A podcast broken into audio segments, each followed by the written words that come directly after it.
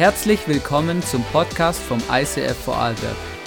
Wir wünschen dir in den nächsten Minuten eine spannende Begegnung mit Gott und viel Spaß.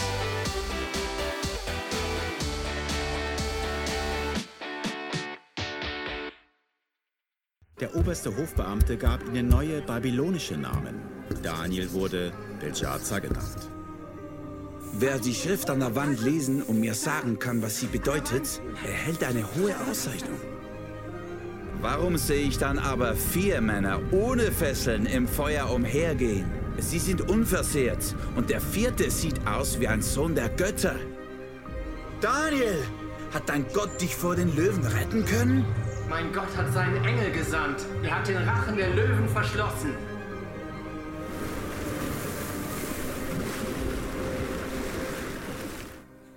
Wow, einen schönen guten Morgen miteinander.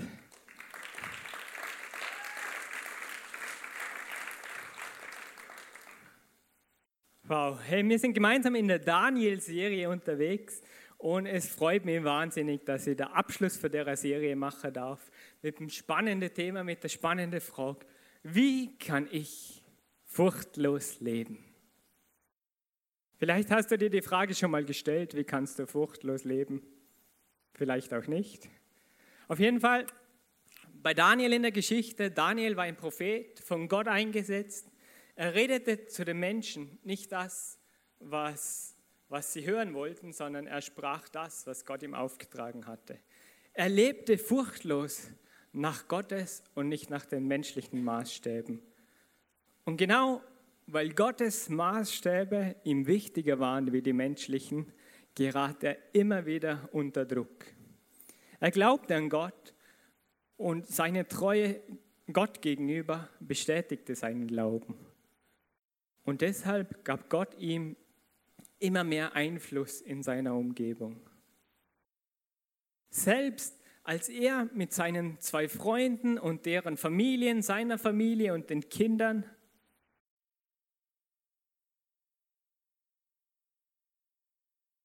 Stimmt jetzt nicht, andere Geschichte. Gut aufgepasst, danke für den Einwand. Selbst als er mit seinen Freunden im Feuerofen war, vertraute er auf Gott. Er, halte, er hielt fest am Glauben und Gott errettete sie. Und Zeit, die Zeit war, das Volk Israel war im Exil, also außerhalb von ihrem Land verschleppt. Und in dieser Zeit lebte Daniel. Und die Herrscher, sie kamen und gingen, Könige kamen und gingen, aber er blieb. Und Daniel war ein mutiger Mann. Und mittlerweile war er ungefähr 80 Jahre alt und das persische Reich übernahm das ganze babylonische Reich und somit gab es wieder einen neuen Herrscher namens Darius. Und Gott gab Daniel durch diesen Herrscher noch mehr Einfluss im ganzen Land. Darius wählte 120 Statthalter aus, die sich um das ganze Riesenreich kümmerten. Und Daniel und seine beiden Freunde, mit denen er im Feuerofen war, wurden über diese 120 gesetzt. Und wisst ihr, was passierte? Einigen der 120 passte es nicht. Sie waren richtig neidisch. Was soll das? Warum werden jetzt Daniel und seine Freunde, die aus Israel daherkommen, warum werden die über uns eingesetzt? Und die Geschichte hört sich ungefähr so an. Wir hören uns das jetzt an. Der Meder Darius übernahm die Herrschaft über das babylonische Reich, als er 62 Jahre alt war. Er beschloss, 120 Statthalter einzusetzen, die über das ganze Reich verteilt sein sollten. Daniel und zwei andere ernannte er zu königlichen Bevollmächtigten. Ihnen wurde die Oberaufsicht über die Statthalter übertragen. Es zeigte sich bald, dass Daniel klüger war als die anderen. Deshalb überlegte der König, Daniel die Verwaltung des gesamten Reiches anzuvertrauen. Da suchten die anderen königlichen Bevollmächtigten und Statthalter einen Grund zur Anklage gegen Daniel bezüglich seiner Amtsführung. Aber Daniel führte sein Amt so zuverlässig aus, dass sie ihm nicht den geringsten Fehler nachweisen konnten. Da sagten sich die Männer, Es gibt nur eine Sache, bei der wir Daniel fassen können. Und das ist der Glaube an seinen Gott. Scheißkerl. darauf bestürmten sie den König. Lang lebe König Darius. ähm, sämtliche Beamten des Reiches sind sich einig, dass du folgenden Befehl erlassen solltest. Jeder, der innerhalb der nächsten 30 Tage statt an dich, irgendjemand anders eine Bitte richtet, sei es an einen Gott oder an einen Menschen, soll in die Löwengrube geworfen werden. Daraufhin ließ König Darius das Gesetz aufschreiben und unterzeichnete es. Daniel ging in das oberste Stockwerk seines Hauses, wo er die Fenster immer geöffnet hielt. Trotz des Verbotes kniete er sich nieder, dankte und lobte Gott und flehte ihn an, wie er es auch sonst dreimal täglich machte. Da stürmten jene Männer herein und fanden Daniel, wie er seine Bitten vor Gott brachte und ihn um Erbarmen anflehte. Schnell liefen sie zum König. König, Daniel missachtet sowohl dich, den König, als auch das Gesetz, das du unterschrieben hast. Dreimal am Tag betet er zu seinem Gott. Als der König das hörte, versuchte er einen Weg zu finden, wie er Daniel retten könne. Doch die Männer beharrten auf der Strafe. Daraufhin befahl der König, Daniel in die Löwengrube zu werfen. Der König sagte zu ihm, Dein Gott, den du so treu verehrst, möge dich retten. Dann wurde ein Stein gebracht und auf die Öffnung der Grube gelegt. Der König kehrte in seinen Palast zurück. Er fastete und ließ auch keine seiner Frauen zu sich kommen. Er konnte die ganze Nacht keinen Schlaf finden. Im Morgengrauen des nächsten Tages stand der König auf und lief so schnell er konnte zur Löwengrube. Ängstlich rief er schon vom Weiten. Daniel, du Knecht des lebendigen Gottes, hat dich dein Kopf vor den Löwen gerettet? Lang lebe der König! Mein Gott sandte seinen Engel. Der hat den Löwen das Maul verschlossen, sodass sie mir nichts antun konnten. Denn ich bin unschuldig vor meinem Gott und habe auch gegen dich nichts Unrechtes getan. Der König war überglücklich und befahl Daniel aus der Löwengrube zu befreien. Nachdem man ihn herausgeholt hatte, fand man nicht den kleinsten Kratzer an ihm, denn er hatte auf seinen Gott vertraut.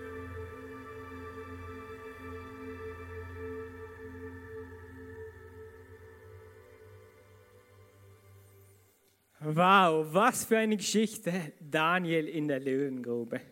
Und je nachdem, wie deine Geschichte ist, kennst du vielleicht schon die Kindergeschichte Daniel in der Löwengrube.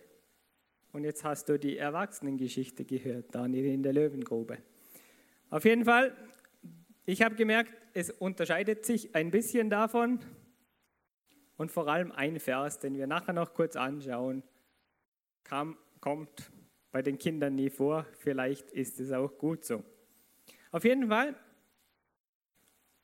es wurde das babylonische Reich erwähnt. Es war dann zu der Zeit, als das persische das übernahm und das Reich wurde durch das nochmal weiter ausgedehnt. Auf jeden Fall in der Geschichte waren die Neidischen. Und sie taten sich zusammen, so grüppchenweise, äh, wir haben noch ein paar Neidische gefunden. Und sie setzten Daniel Vollgas unter Druck. Sie suchten und suchten und suchten. Was läuft falsch bei dem? Was finden wir heraus, was Daniel falsch macht? Und sie suchten und suchten und suchten und sie fanden nichts. Und sie suchten weiter und fanden nichts. Und dann wussten sie, er betet Gott an. Und Gott anzubeten, dann klingt er so, als ob er dem König nicht gehorcht. Und sie gingen zum König und stellten dem König und, dem da und Daniel eine Falle, weil er unterschrieb das Gesetz, weil er es irgendwie sich überreden ließ und es für gut hielt. Und das war der Fall für Daniel. Der König musste Daniel in die Löwengrube schmeißen. Warum? Weil Daniel seinen Gott angebetet hat. Das Gesetz lautete nämlich, er darf oder keiner darf mehr Gott anbeten oder einen Menschen. Dem König gehört alle Ehre. Und Daniel, er widersetzte sich normal nicht dem König. Aber wenn es um diesen Punkt ging, dann zählte mehr, was Gott von ihm möchte. Und er betete dreimal am Tag.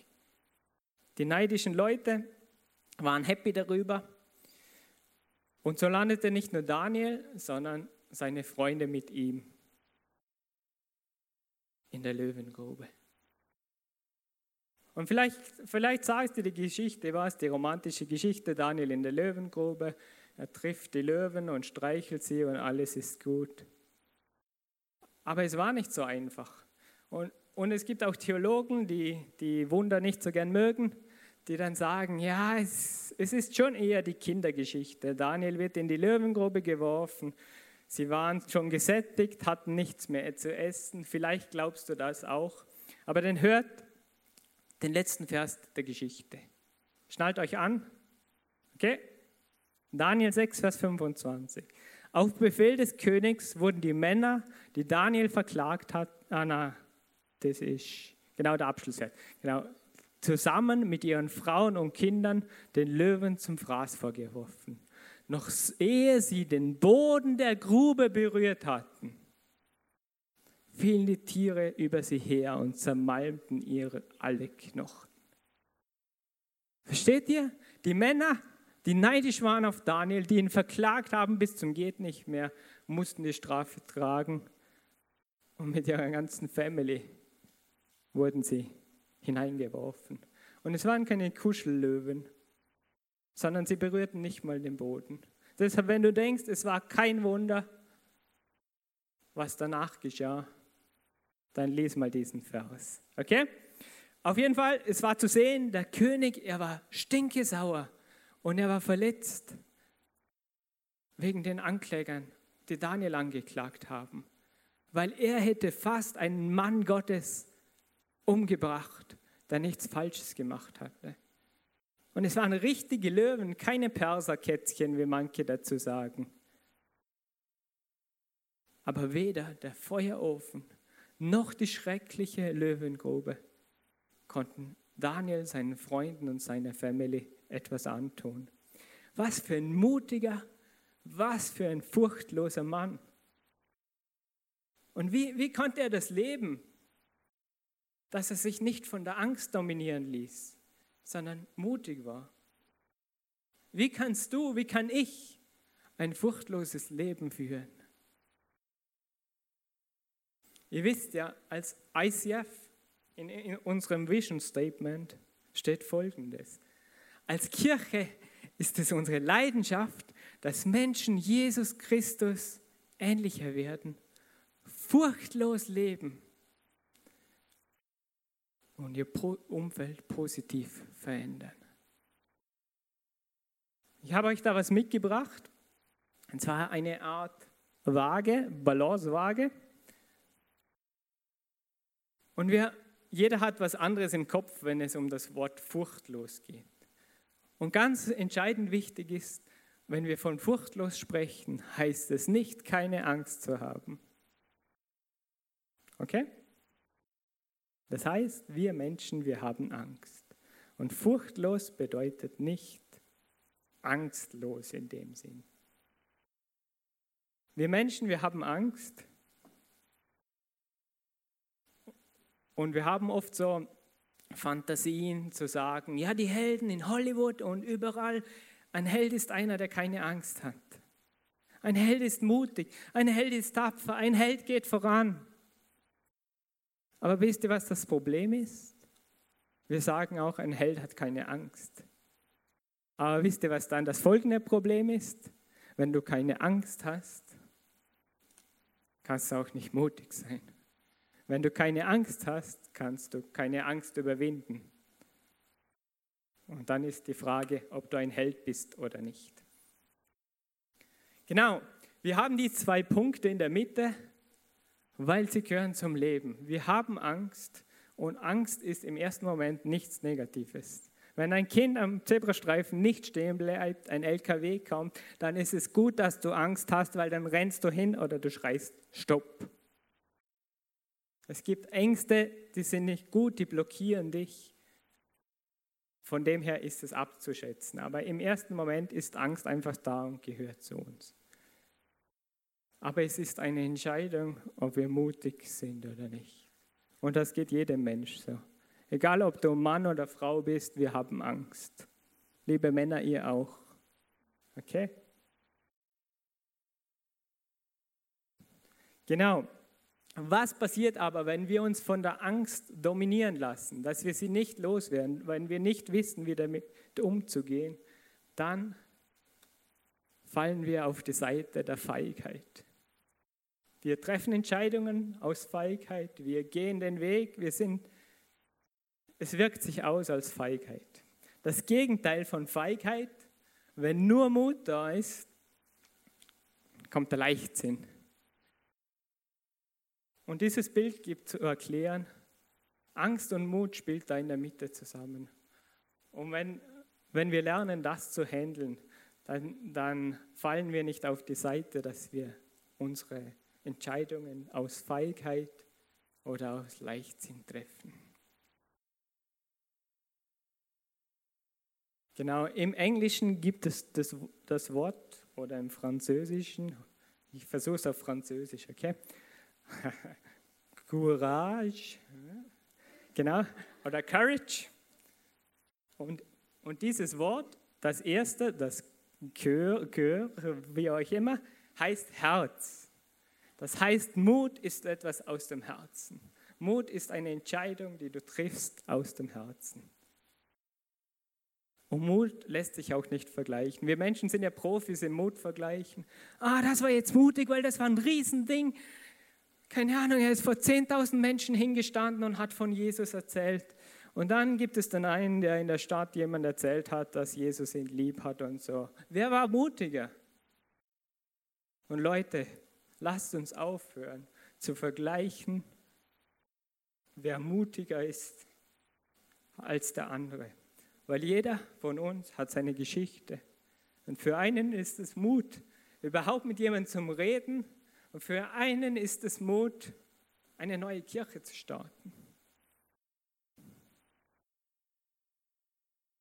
Übrigens, da gibt es noch eine Option ICF Startup, wenn du begeistert bist und für Jesus brennst, dann melde dich bei Hannes und fahr mal mit und vielleicht ist es genau deines, dort mitzumachen. Genau.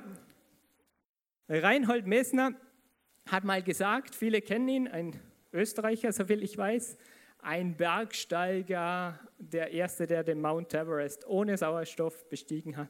Er sagte mal, das Bild vom furchtlosen Helden täuscht. Er ist ein Fantasieprodukt. Ein Held, der keine Angst hat, braucht keinen Mut. Die Angst ist eine ständige Begleiterin. Ohne Angst lebt kein Grenzgänger lange. Die Angst ist die andere Hälfte von Mut. Somit sind die Helden in den Filmen ja gar nicht mutig. Wir finden sie lässig, weil sie nie Angst haben. Aber sie müssen nie ihren Mut beweisen. Was meint dann unser Vision Statement? Als Kirche ist es unsere Leidenschaft, dass Menschen Jesus Christus ähnlicher werden, furchtlos leben und ihr Umfeld positiv verändern. Es heißt, dass wir mit Gottes Hilfe unsere Ängste überwinden können. Furchtlos bedeutet, unsere Ängste zu überwinden.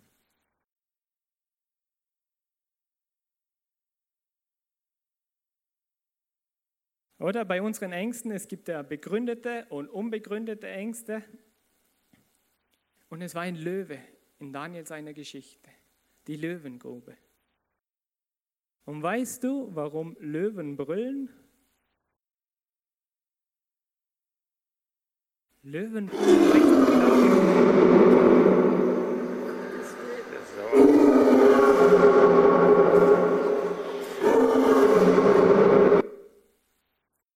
Weißt du, warum Löwenbrüll? Das Gebrüll kann bis zu 114 Dezibel laut sein. Das dürfen wir hier herinnen nicht. Deshalb machen wir es nicht. Aber man hört mit dem menschlichen Gehör einen Löwen fünf Kilometer weit brüllen. Ich meine, würde endlich mal ein Löwe im Zoo brüllen. Aber die wollen ja gar nicht mehr brüllen.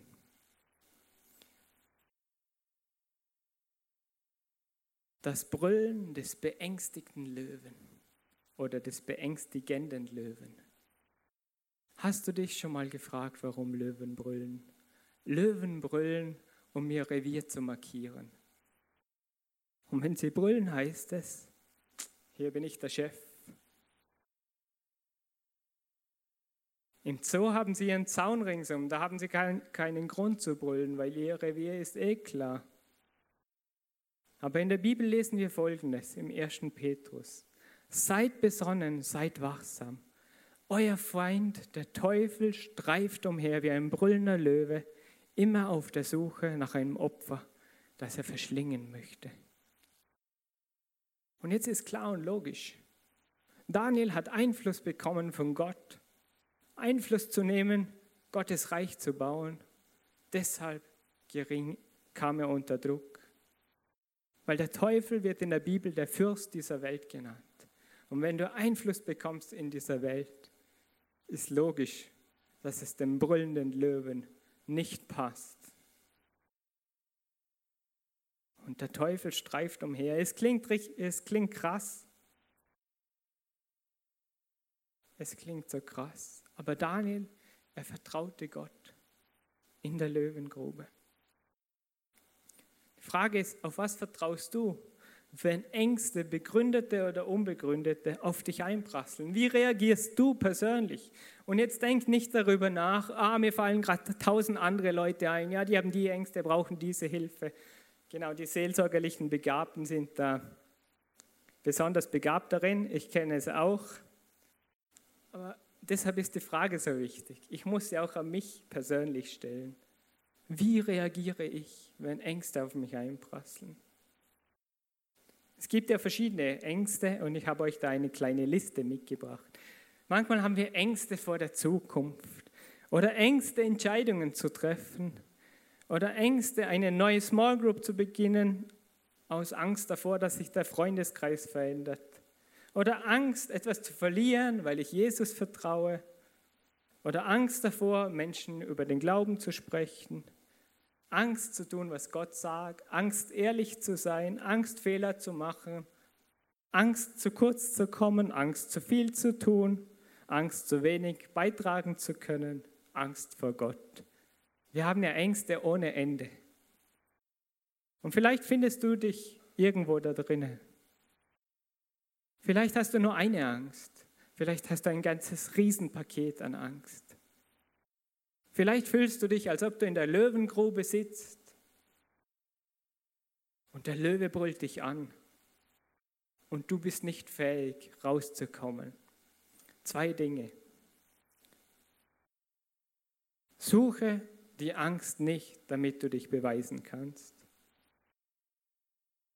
Zweitens, aber wenn du Angst hast, bleib nicht darin, sei mutig, steh auf, geh den Weg, den Gott für dich hat und triff Entscheidungen in deinem Leben.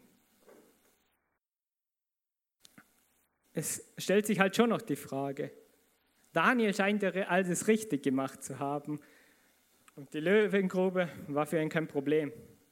Aber was ist mit dir? Was ist mit mir? Können wir dieses furchtlose Leben führen? Die Antwort ist ja. Mit dem Löwen von Juda.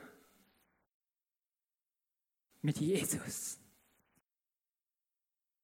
Es gibt den zweiten Löwen. Und der kann mindestens so laut brüllen wie der andere. Und wo du hinkommst, als ein Teil, als ein Kind Gottes, hat Jesus Einfluss. Und der brüllt lauter, als du denken kannst. Das sind 114 Dezibel, ein Klacks. In Offenbarung 5 steht, weine nicht, Siehe, der Löwe aus dem Stamm Juda, der Erbe aus der Wurzel Davids, hat gesiegt. Jesus ist am Kreuz schon gestorben. Ostern war schon, okay? Und Jesus weiß mit Angst zum Umgehen. Und er hat bereits gewonnen. Wenn er brüllt, dann flieht der andere Löwe. Wenn er brüllt, dann flieht der Teufel. Und er kann dir keine Angst mehr einreden. Lege ihm deine Ängste hin. Wie bekomme ich das auf die Reihe? Ich will euch in eine kurze Geschichte mit hineinnehmen von einer der mutigsten Menschen, die ich kenne, meiner Frau. Ich habe sie gefragt, ob ich was aus ihrem Leben erzählen darf. Dann rede ich nicht immer von mir. Nein, eigentlich ist der Grund, weil sie mir ein Riesenvorbild ist, wenn es um echten Mut geht. Und zwar, wir sind jetzt ein paar Jahre verheiratet, glaube acht oder so. Genau. Und, und für mich war die Frage immer, auf eine Bibelschule zu gehen. Und das war dann cool und gut, haben wir auch darüber geredet, Bibelschule, super Sache, oder? Und auf einmal kam ich daher, ja, als Jugendlicher kam schon der Gedanke auf, mal Pastor zu werden, Theologie zu studieren und so. Und dann ging ich zu meiner Frau und wahrscheinlich klingt es ungefähr so. Du Schatz, ich habe eine Idee. Ich würde so gerne Pastor werden. Es ist meine Leidenschaft. Ich brenne dafür. Ich könnte Theologie studieren gehen. Und weißt du, wir beide, wir werden Gottes Reich bauen. Wir gehen vorwärts. Du Schatz, und das mit dem Haus. Ja, das mit dem Haus. Wir müssen nicht unbedingt ein Haus bauen. Und Familie ist gut. Ja, das geht sich schon irgendwie aus. Und vielleicht gibt es Monate, wo wir kein Geld haben. Aber es ist so gut. Ich brenne dafür. Schatz, was hältst du davon? Vielleicht gibt es auch Tage, wo ich nicht zu Hause bin oder mal eine Woche oder so, weil alle brauchen mich. Schatz, es ist so gut.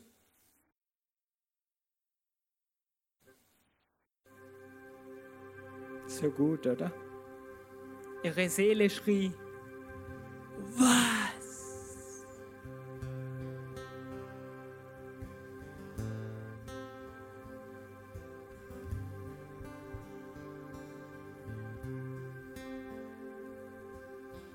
Einem kurzen Moment, wo vielleicht ein Tag oder eine Woche war, kommt sie auf mich zu und sagt, Schatz, es kann sein, dass es gar nicht dran ist.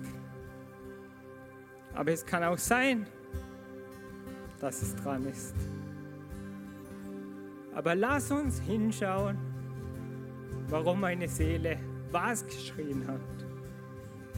Warum meine Seele irgendwie nicht mitgekommen ist. Und da merkte ich, hey, meine Frau, sie ist nicht nur mutig, sie hat von Gott auch Weisheit dazu bekommen. Ich bin richtig stolz auf sie, das sollt ihr jetzt einfach mal von hier aus wissen.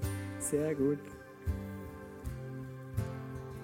Und wir sind zu unserem damaligen Pastor gegangen, haben ihm davon erzählt. Und es war in diesem Moment wichtig, hinzuschauen. Warum dieses Was? Weil es könnte sein, dass es nicht dran ist, dann ist das was, okay.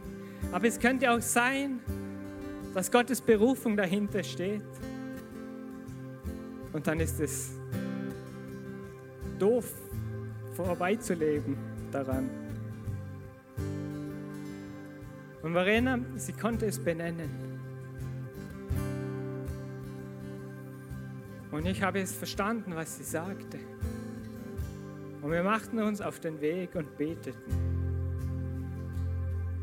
Meine Frau ist mutig, weil sie hat nicht gesagt, mach halt, sondern sie hörte hin und wir überwindeten die Angst und versuchten mutig zu sein. In 2. Timotheus 1,7 steht, denn Gott hat uns nicht gegeben den Geist der Furcht, sondern der Kraft und der Liebe und der Besonnenheit. Paulus sagt im 1. Korinther, Tod, wo ist dein Sieg? Tod, wo ist dein Stachel? Gott aber sei Dank, durch Jesus Christus, unseren Herrn, schenkt er uns den Sieg. Haltet daher unbeirrt am Glauben fest, meine lieben Geschwister. Und lasst euch durch nichts, durch nichts vom richtigen Weg abbringen. Setzt euch unaufhörlich und mit ganzer Kraft für die Sache des Herrn ein. Ihr wisst ja, dass das, was ihr für den Herrn tut, nicht vergeblich ist.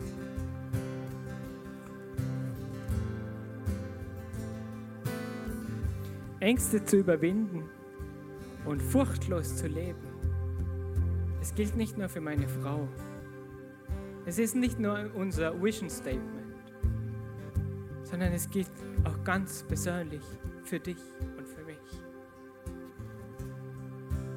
Weil schlussendlich heißt es, dass ich dem Löwen von Juda, dass ich diesem Jesus vertraue und meine Angst in seinen Namen fliehen muss, wenn ich ihn darum bitte, um ein gutes Leben und gute Entscheidungen treffen zu können.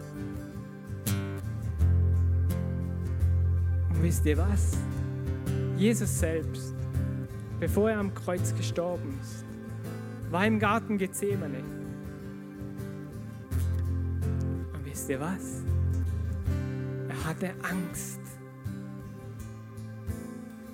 Jesus, er hatte Angst, weil er wusste, was ihm bevorsteht. Aber wie ging Jesus damit um? Er ging dreimal zum Beten. Und in seiner Angst betete er, wenn es irgendwie geht, wenn es nur irgendwie geht, lass diesen Kelch an mir vorübergehen. Aber Vater, nicht mein Wille geschehe, sondern dein.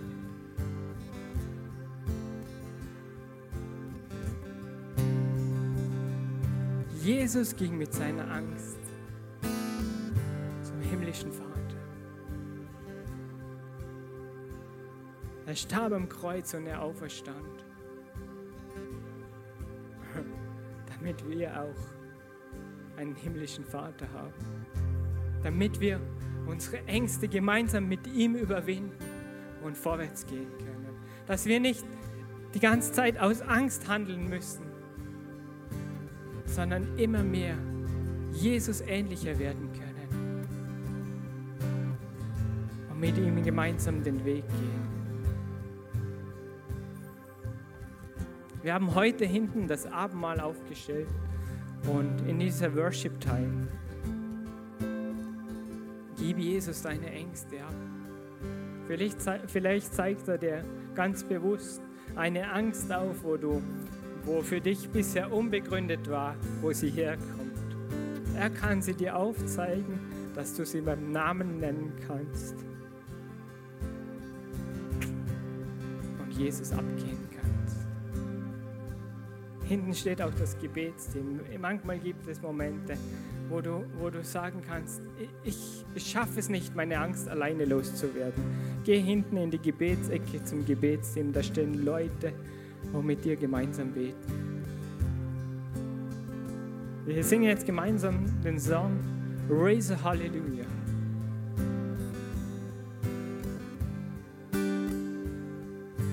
Und auch in meinem Leben, in einem meiner größten Ängste, die ich jemals hatte, war dieser Song sehr entscheidend und sehr wichtig. Und ich weiß nicht, was deine Angst ist, aber die beste Antwort ist zu sagen, in dieser Angst erhebe ich mein Halleluja zu diesem Gott. In dieser Angst raisen wir ein Halleluja. Und in der, der einen Riesenangst, die ich hatte, ist jetzt viel zu ausführlich davon zu erzählen, fiel es mir schwer, selber zu beten. Und ich schaltete diesen Song ein und es half mir ein Halleluja zu raisen. Und Church ist richtig der Hammer, weil heute Morgen machen wir das gemeinsam. Wenn du denkst, du bist alleine mit deiner Angst, dann singen die anderen mit dir und für dich. Lass uns einstimmen in den Song. Raise a Hallelujah. Und lasst uns unsere Ängste überwinden und mutig vorangehen.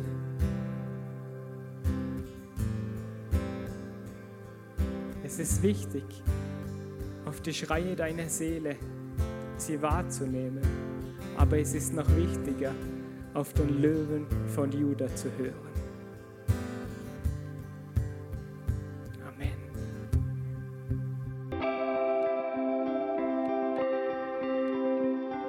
Wir hoffen, dass dir diese Predigt weitergeholfen hat. Wenn du Fragen hast, schreib uns eine Mail an info at icf-vlbg.at. Alle weiteren Informationen findest du auf unserer Homepage.